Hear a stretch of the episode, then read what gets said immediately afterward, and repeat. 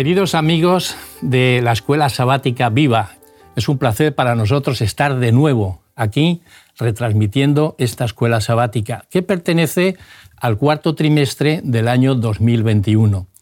Y vamos a estudiar un libro precioso, el libro de Deuteronomio.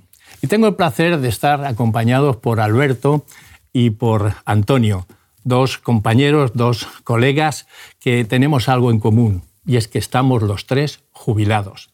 Antonio. Bueno, yo estoy muy contento también de empezar esta especie de aventura, ¿verdad? De, tipo espiritual y hacerlo con vosotros, pues para mí, desde luego, es un, un placer. Bueno, es una experiencia nueva. Cosas de televisión o de radio hemos hecho otras veces, pero una escuela sabática, pues, pues no. Y me alegra porque yo no pensaba que iban a contar con los jubilados. Esa es la realidad. no, la verdad es que hay que darle gracias a la dirección de Hot Media porque tiene siempre en nuestro pensamiento aquellos pastores que ya hemos cumplido años y ya hemos tenido iglesias, instituciones y hemos estado desarrollando todo lo que las iglesias nos ha dicho. Y estamos jubilados, pero no retirados. Efectivamente. Así que estamos aquí ahora pues, para estudiar este libro que se escribió hace 3.600 años.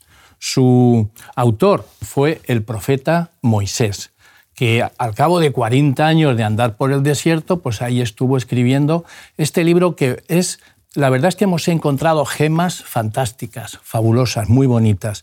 Así que vamos a orar antes de comenzar a estudiar y luego ya nos ponemos a, debatir, ¿de acuerdo? Vamos a orar.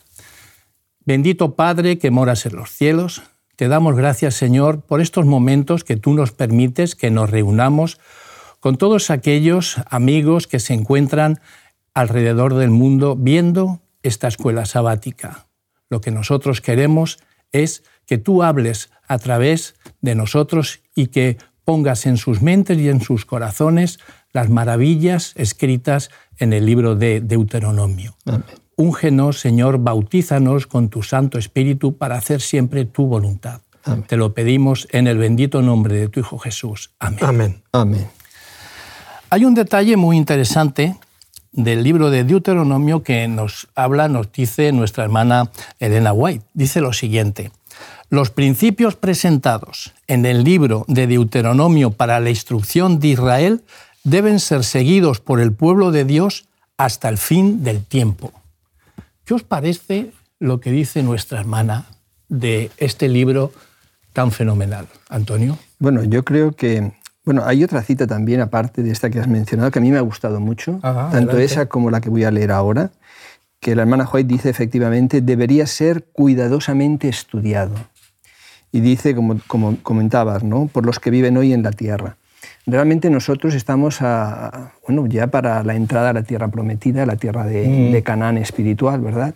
Y en ese sentido es que la hermana White pues, hace ese, ese énfasis, porque este libro fue escrito justamente a las puertas de la tierra prometida. en la ribera del río Jordán. Efectivamente, y nosotros como creyentes pues estamos, entendemos, ¿verdad?, que hay señales más que manifiestas de que estamos realmente a las puertas también de la tierra nueva. Entonces, claro, los principios teológicos, espirituales que aquí se contemplan, pues son realmente una orientación fantástica para nosotros. Qué bueno. Alberto, así a vista de pájaro, de una manera general, eh, al estudiar este libro de Deuteronomio, ¿qué has visto de agradable, de bueno, de positivo? La primera conclusión es que Dios dirige la historia del mundo y que Dios dirige a su pueblo en cualquier época, en cualquier lugar, y que Dios dirige a cada uno de sus hijos. Y que en Deuteronomio, justamente en la escuela sabática de este trimestre, nos habla de la relación entre el Deuteronomio y la verdad presente. Luego, si es una verdad presente, quiere decir que es para nosotros aquí y ahora.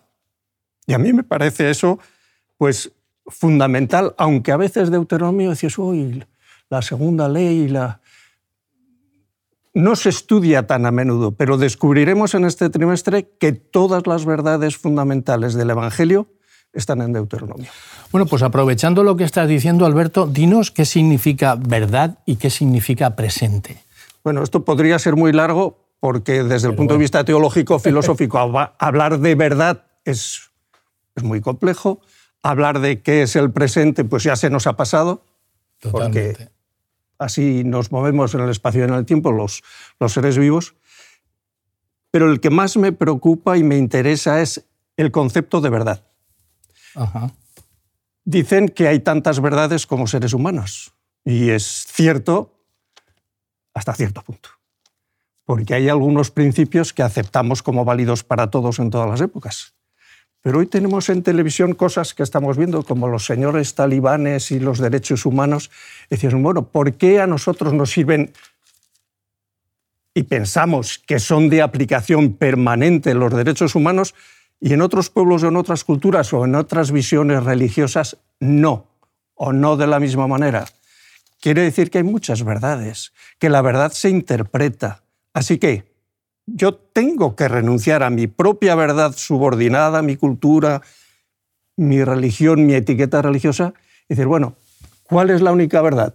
Y me viene a la memoria pues el texto conocido de Jesús que dice, yo soy el camino, la, verdad, y la, vida. O sea, que o hay una verdad absoluta y en mi opinión, o estamos perdidos, cada uno en sus propias opiniones. Sí, es cierto todo lo que estás comentando, Alberto, pero en cada época ¿eh? tenemos nuestra verdad presente. ¿De acuerdo? Dice primera de Pedro, segunda de Pedro, capítulo 1, versículo 12, nos dice, por esto no descuidaré el recordaros siempre estas cosas, aunque las sepáis y estéis afianzados en la verdad presente. ¿Eh? O sea, en cada época hemos tenido nuestra verdad presente. Eh, dime, eh, ¿qué entendemos en esa verdad presente? ¿Podemos relacionarlo con, con ese evangelio que también es eterno, es presente? Sí, bueno, yo querría comentar una cosa sobre el tema de la verdad, que es tan interesante, ¿verdad? tan sugestivo. Eh, a mí la verdad siempre me ha gustado verla en esas dos dimensiones, una cuantitativa y otra cualitativa. Por ejemplo, antes referías, hemos comentado ¿no? pues en la introducción que somos los tres pastores jubilados. Efectivamente, eso es una verdad al 100%, si no me habéis engañado. estamos jubilados realmente. Eso es cuantitativo, es verdad, al 100%. Pero luego hay verdades cualitativas. Y la verdad cualitativa es aquella verdad que realmente es una verdad absoluta, como lo que estás diciendo, ¿verdad, Alberto? No es una verdad con matices, no, no cae en el relativismo, no depende de la cultura. Y entonces, en este sentido, esa, esa verdad es, es, algo, es algo fantástico. Por ejemplo, verdad es que estamos jubilados, como decimos, pero no se puede comparar esa verdad con la verdad de que Dios es nuestro creador. Eso es una verdad cualitativamente importantísima, que define nuestra vida, que nos marca nuestra identidad. Entonces, en este libro, precisamente, nos vamos a encontrar con muchísimas verdades que, además de ser cuantitativas, lo son cualitativas. Son verdades realmente muy importantes para todos nosotros. Entonces, cuando estás refiriendo el concepto de presente, pues realmente sí, el Evangelio es eterno, es una verdad maravillosa, extraordinaria, en todos los sentidos, pero luego hay aspectos de esa verdad que se adecúan de una manera especial al momento que vivimos. Por ejemplo, en el mensaje de los tres ángeles, ¿verdad? Se nos habla del juicio. Pues eso es una verdad presente, porque efectivamente estamos en el tiempo del juicio. Entonces, qué bueno, ¿verdad? Ver el Evangelio eterno que se adapta en, todas, en todos los sentidos a nuestra vida, pero luego hay cosas específicas que, que de una forma precisa al tiempo que vivimos pues se adecúan también. ¿no? Qué interesante es todo lo que estamos hablando porque efectivamente en tiempos de Noé la verdad presente era va a llover, va a haber un diluvio. En tiempos de Pablo decía, mirad, Dios se ha hecho hombre, ha muerto y ha resucitado. Claro, toda la verdad presente en la época que tocaba era muy difícil ¿eh? y iba en contra de todo lo establecido. ¿No os parece? Eh, vamos a ver. La verdad presente es que Dios nos ama. Por eso la primera lección en el preámbulo de esta escuela sabática es primera de Juan 4.8, donde nos define que, el que no ama no ha conocido a Dios porque Dios es amor. Ese es el punto de partida. Y todo lo demás, luego hay una serie de circunstancias históricas, personales, que bueno, son las que son, pero ese principio fundamental que tiene como objetivo salvar, redimir al ser humano, el hacer un pacto con el ser humano, con un pueblo, eso es lo que no es circunstancial, eso no cambia. ¿Por qué? Porque Dios no cambia, cambian las circunstancias humanas. Vale, podemos decir, es que Dios ya sabía que el pueblo de Israel iba a ser rebelde, o que Satanás, Lucifer se iba a rebelar. Sí que lo sabía, pero sabía eso, lo de después, lo de antes, porque cuando hablamos de un Dios eterno y de una verdad presente es que es lo mismo. La verdad presente es porque es eterna. Y eterno, inmutable, solo Dios. Las circunstancias sí son humanas. Y Dios desciende al nivel del ser humano para hacerse comprender por cada ser humano en su circunstancia particular. Y eso me parece fantástico. Sí, sí, quería comentar, porque por lo que has dicho, Alberto, eh, a veces uno se encuentra con posiciones en las que se defiende la verdad presente y pareciera que el amor de Dios, el plan de salvación, la misericordia, el respeto, etcétera, no fueran verdad presente, sino solo aquello que se adecua de una forma muy precisa al momento que vivimos. Y eso es verdad súper presente. Es verdad súper presente. Luego habrá otras cosas, efectivamente. Y yo creo que incluso podríamos hablar de, de una verdad presente también, un evangelio eterno, por supuesto, pero una, una verdad presente incluso individual. Porque seguro que eh, para cualquiera de nosotros tres o cualquiera de las personas que nos pueden acompañar en el programa, hay una verdad que a lo mejor están necesitando de una forma especial, presente. Depende de las circunstancias que uno esté viviendo. Y el Señor realmente tiene una verdad para él. ¿no? Entonces son conceptos muy interesantes y que tienen una visión global e histórica, ¿verdad? Según el momento que vivimos, pero al mismo tiempo tienen ese, matiz de, la individualidad. ¿no? Si seguimos hacia adelante con la escuela sabática, dice Génesis 12, 1 y, 1 y 2 dice, Jehová había dicho a Abraham, Vete de tu tierra y de tu parentela y de la casa de tu padre a la tierra que te mostraré, y haré de ti una nación grande y te bendeciré, engrandeceré tu nombre y serás bendición. Efectivamente, eh, Dios quiso un pueblo para sí para dar a conocer quién era Él. ¿Y a quién eligió? Abraham. Y Abraham salió con toda su prole, bueno, pues salió de Ur de los Caldeos y marchó a ese Canaán sin saber a dónde iba y allí se encontraba. Ahora, Alberto, eso de que salga un, pueblo todo a la vez, ¿esto significa que somos pueblo escogido o individuos escogidos? ¿Interviene Dios directamente en la vida de su pueblo o de sus hijos a título individual? Vamos a ver. Eh, acabamos de afirmar, y lo dice el texto bíblico, que Dios viene a buscar a cada uno, en cada época a cada ser humano. Que la salvación es algo individual, personal, y que ni el padre salvará a los hijos, ni los hijos al padre, ni incluso uno a sí mismo, porque los méritos personales ya sabemos que no, que no aportan nada para la salvación. Que la salvación es solo una consecuencia del amor de Dios.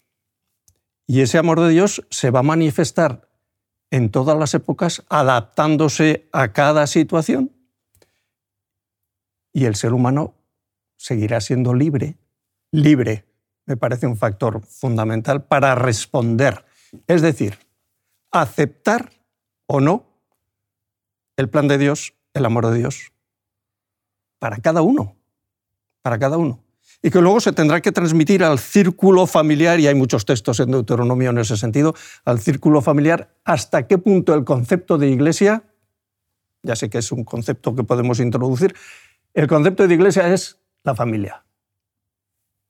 ¿Dónde hacía Abraham, qué dices tú, eh, que sale de Ur de los Caldeos? Pues iba plantando altares por allá, por donde iba. Por donde iba, sí. Por donde iba. Era su testimonio de relación con Dios. Hasta ese punto de ser llamado amigo de Dios? Pues hombre, en aquellos tiempos, salir en el... Yo creo que los historiadores hablan de 1875, 1900, cuando sale Abraham de Ur de los Caldeos, no tiene hijos todavía, con su mujer, con su padre, con su sobrino Lot, y no sabe dónde iba. Hombre, Ur de los Caldeos, allí en, eh, en Sumeria, en la Baja Mesopotamia, era una gran ciudad. Y Abraham parece un hombre de posición. Lo deja todo y se va. Y dice, bueno, atravesar el desierto, subir hacia el norte, bajar a una tierra que no sabía cuál iba a ser. A mí me hace pensar eso una cosa. Abraham tenía ya una relación muy personal con Dios. Muy personal con Dios. Por eso confió en Dios. Y bueno, lo que tú me digas lo haré. Ya me dirás a dónde voy. De momento arranca. ya me dirás luego. Efectivamente. Hay, hay un detalle muy interesante cuando uno estudia la genealogía desde Adán hasta Abraham y más para allá. Entonces hay un detalle muy interesante que cuando uno cruza las edades se da cuenta de que Abraham estuvo en tiempos, viviendo en tiempos de Sem y unos pocos años, 25 creo, 35, con Noé. Y es lo que tú has dicho. Dice, ¿por qué eligió a Abraham? Porque fue allí eh, inspirado por Dios. No, no, es que él tenía una relación con su familia, en su hogar, pero de una manera intensa con el Señor. Y claro, el Señor mira a esas familias intensas, ¿no? que se ven eh, con, con, esa relación tan, tan bonita con el Señor y efectivamente elige a Abraham y le dice, sal, y salir con toda su prole durante eso, ese tiempo a un lugar y sin saber dónde iba, eso hay que tener fe. Es, interesante también cuando uno lee en el texto uno de los motivos al menos, ¿verdad?, por los cuales Dios escoge a Abraham, porque dice que él enseñará a sus hijos, ¿verdad?, a su descendencia, ¿no? Y a partir de ahí es que forma un pueblo, ¿no? En el Nuevo Testamento, ¿verdad?, también es interesante que hay una especie de giro un poquito, ¿verdad? Porque en el Antiguo Testamento parece un pueblo, ¿verdad? Es la vida de un pueblo y la individualidad está dentro del pueblo. Y quizás nosotros ahora sentimos más el llamado directo e individual de parte de Dios para formar una iglesia, o sea, también ese concepto. ¿no? Y, es bonito, es bonito ver que, como dice, hay un texto en Job que es muy interesante, ¿verdad? Que dice que Dios vela por una nación lo mismo que por un individuo. Entonces vemos a, a Dios acercándose al pueblo, acercándose a la iglesia, pero sobre todo acercándose a cada uno de nosotros, ¿verdad? Y como dicen Romanos, cada uno dará a Dios cuenta de sí porque efectivamente, como decías Alberto, la salvación y la relación con Dios es individual. A través de este trimestre vamos a descubrir que en este libro de Deuteronomio pues, hay toda eh, eh, una serie de versículos que nos enseñan que Dios es amoroso, es atractivo, que Dios está lleno de gracia. Es un descubrimiento, un descubrimiento interesante, ¿no? El que hemos tenido estudiando este libro. Y bien, siguiendo hacia adelante, eh, vemos que hay un pacto. Hay un pacto en el Sinaí. Y dice 19, Éxodo 19:5 nos dice, vosotros sois mi especial tesoro sobre todos los pueblos, porque mía es toda la tierra. El tener un pacto, el tener una ley, unas leyes, eh, ¿evitan esas leyes los delitos o solo prescriben los castigos eh, o consecuencias? Bueno, no hay que hacer mucho análisis histórico simplemente con ir al presente. Hay cárceles, hay cárceles. Eh, hay delincuentes, hay delincuentes por todos lados, de todos los tipos. Es que no hay leyes. Claro que hay leyes, hay código administrativo, civil, penal, hay un montón de leyes escritas. Hay algunos que seguían nada más que por, por leyes más o menos religiosas, lo sabemos, incluso países, pero las leyes no transforman al individuo, no cambian al individuo, no se cambian los pueblos por decreto ley. Decimos, la educación es fundamental. ¿Pero qué educación? La educación primero en el hogar, luego pues en la iglesia, en la sinagoga, en la mezquita, en el centro religioso que cada uno frecuente. Bueno, y la escuela. Pero hoy ¿Qué garantías nos da el tener muchas leyes? ¿Que podemos salir a cualquier hora del día o de la noche por la calle y que no nos va a atracar nadie? Pues no, no tenemos ninguna garantía de eso. O sea, el propósito de que Dios nos dé una ley incluida en un pacto, y a veces es sinónimo, ley y pacto, eh, no garantiza que no vamos a cometer errores. Lo que garantiza es que vamos a ser capaces de reconocerlos porque esta es la voluntad de Dios y esto es lo que yo soy, lo que yo hago, lo que pienso, lo que digo. Y tengo que comparar lo que es la voluntad de Dios con lo que yo soy, sin equivocarme, Javier, porque tenemos una cosa muy, muy clara. Un error frecuente y que es una influencia del paganismo es yo hago cosas bien de acuerdo a las leyes de Dios para que Dios me sea favorable. Y eso no es verdad. Eso es una falsedad absoluta que está en el fundamento de todos los paganismos, incluido el paganismo cristiano, que hay mucho. Y eso significa una interpretación de la ley o del pacto con Dios absolutamente equivocado, tergiversado. Hemos dicho que Dios nos ofrece un pacto, nos lo ofrece Él. Ni siquiera se lo hemos pedido, nos lo ofrece Él. Un pacto porque nos ama y quiere salvarnos. El texto que dice, yo no quiero la muerte del impío, sino que viva. Nos demuestra la voluntad de Dios de salvarnos. Así que la ley el pacto, pues no es para que yo acumule méritos para nada, sino para que lo vea como un espejo de la voluntad de Dios. Y la mejor manera, pues ya lo sabemos, es mirar cómo Cristo lo hizo. Sí, a mí cuando aparece el tema de la ley, yo recuerdo cuando estaba estudiando así de joven y tal, sobre los axiomas, las hipótesis y todo esto, realmente te das cuenta de que, por ejemplo, los científicos lo que realmente están intentando descubrir siempre, con, verdadero ahínco, con verdadero afán, son las leyes. Porque las leyes son las que dan, más allá de las probabilidades, dan certeza. Nosotros muchas veces eh, sentimos las leyes como algo que nos restringe. Por ejemplo, nosotros vamos con el coche, vamos con prisa, tenemos que cruzar la ciudad de Valencia, Barcelona, la que sea, y entonces nos encontramos con el semáforo cerrado.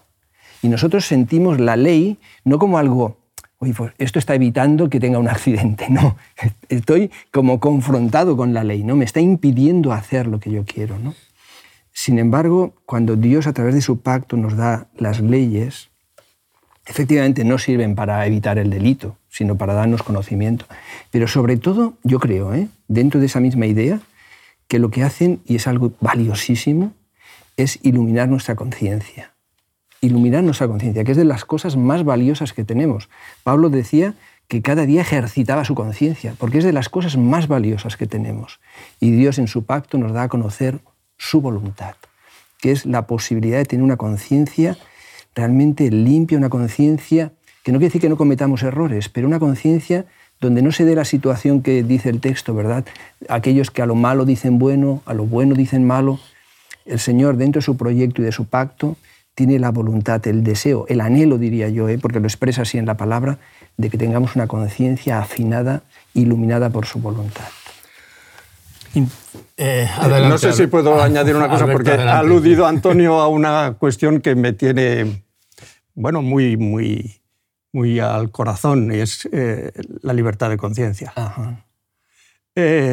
nosotros utilizamos los seres humanos, si no todos, casi todos los que podemos hacerlo, eh, tenemos un cariño especial, por eso yo soy libre para, yo tengo derecho a. Bueno, independientemente de los derechos y las libertades que tengan, que tengan los demás. Y decimos a veces, no, hay que tener libertad de conciencia, naturalmente, porque el primero que respeta nuestra libertad de conciencia hasta el punto de que nos rebelemos contra él, hasta el punto de que lo neguemos, que neguemos su propia existencia, es Dios. Dios es el mayor ejemplo de respeto por la conciencia de cada individuo. No nos, no nos obliga. Obliga, no nos agarra por los brazos y por el cuello y dice, tienes que hacer esto si no te voy a sacudir. Te voy a castigar, como decían de pequeños. Dios te va a castigar. En España eso yo lo he oído montones de veces. Afortunadamente, jamás en mi casa. Pero fuera de mi casa, cuando yo oía aquello, Dios te va a castigar, ¿Cómo que Dios te va a castigar? ¿Qué, Dios, qué, qué, Dios es este? Si Dios me ama y respeta mi conciencia hasta que me revele contra Él. Pero claro, la cuestión, Antonio, es muy simple. ¿Quién regula mi conciencia?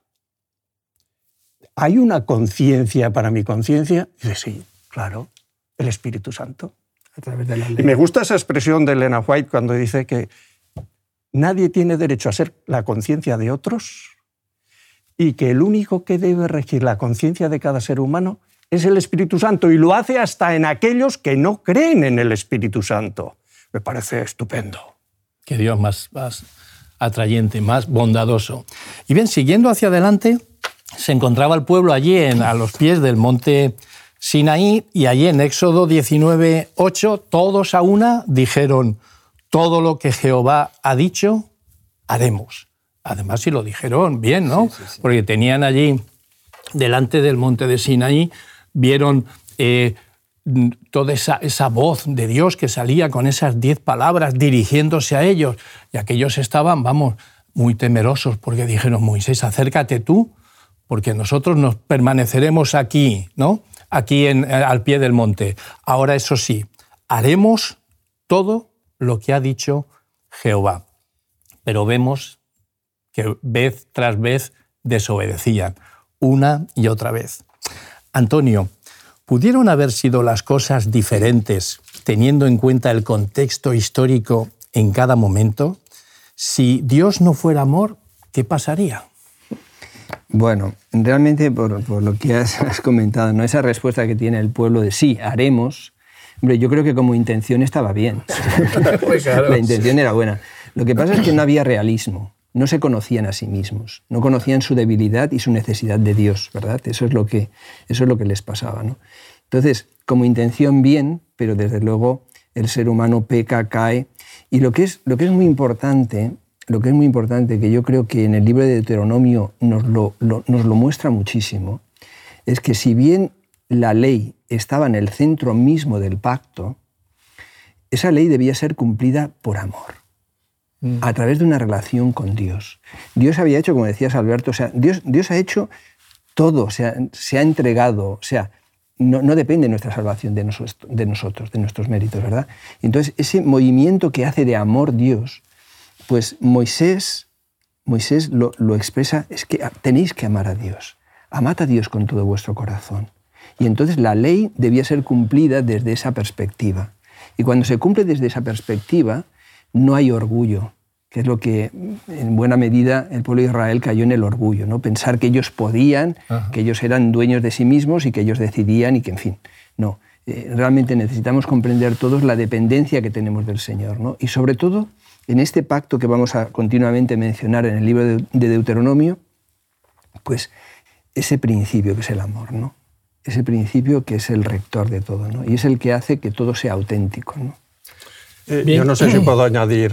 Bueno, tienes un, tienes un minuto porque el tiempo está corriendo. Adelante. Eh, yo creo que el pueblo de Israel, que acaba de salir de Egipto de más o menos 215 años de esclavitud, o sea, unas cuantas generaciones de esclavos, teniendo a los egipcios como amos y señores con sus dioses, sus múltiples dioses, que para ellos era claro, los dioses de los amos son más fuertes que los dioses de los esclavos. Es que eso es de perogrullo, como se dice, ¿no? Eh, pero tienen un concepto de Dios, tienen miedo. No tienen amor a los dioses de los egipcios. Y tienen, salen de Egipto, ven cosas extraordinarias, atraviesan el Mar Rojo, aquello es algo. Las plagas ya lo fueron también, que no les tocaron para nada a ellos.